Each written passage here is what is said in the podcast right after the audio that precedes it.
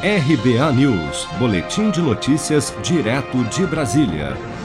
O diretor do Instituto Butantan, Dimas Covas, anunciou durante coletiva de imprensa nesta segunda-feira que a China confirmou a liberação de um novo lote de insumos para a produção da Coronavac no Brasil, que deverá chegar ao país na próxima semana.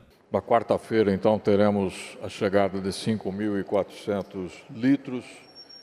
Chegarão é, na parte da noite pelo aeroporto é, de Viracopos, que permitirão a produção de 8 milhões e 600 mil doses, que começarão a ser entregues ao Ministério a partir do dia 25 de fevereiro.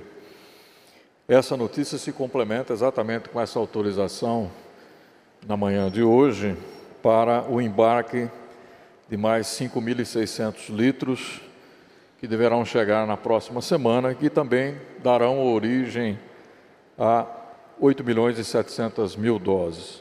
A carga, com 5.600 litros do produto, permite a fabricação de mais 8 milhões e 700 mil doses da vacina, e a previsão é que o material chegue ao Brasil no dia 10 de fevereiro.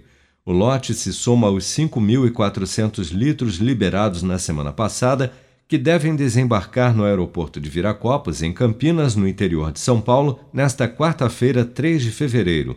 Com os dois lotes entregues até a segunda semana de fevereiro, a previsão do Instituto Butantan é que poderão ser produzidas cerca de 17 milhões e 300 mil doses da vacina Coronavac, que começarão a ser oferecidas até a primeira quinzena de março.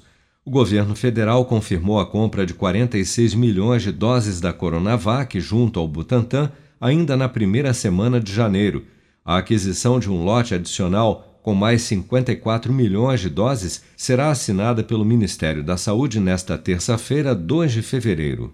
Seja para conquistar sonhos ou estar seguro em caso de imprevistos, conte com a poupança do Sicredi. A gente trabalha para cuidar de você, da sua família e proteger as suas conquistas. Se puder, comece a poupar hoje mesmo. Procure a agência Sicredi mais próxima e abra sua poupança. Sicredi, gente que coopera cresce. Com produção de Bárbara Couto, de Brasília, Flávio Carpes.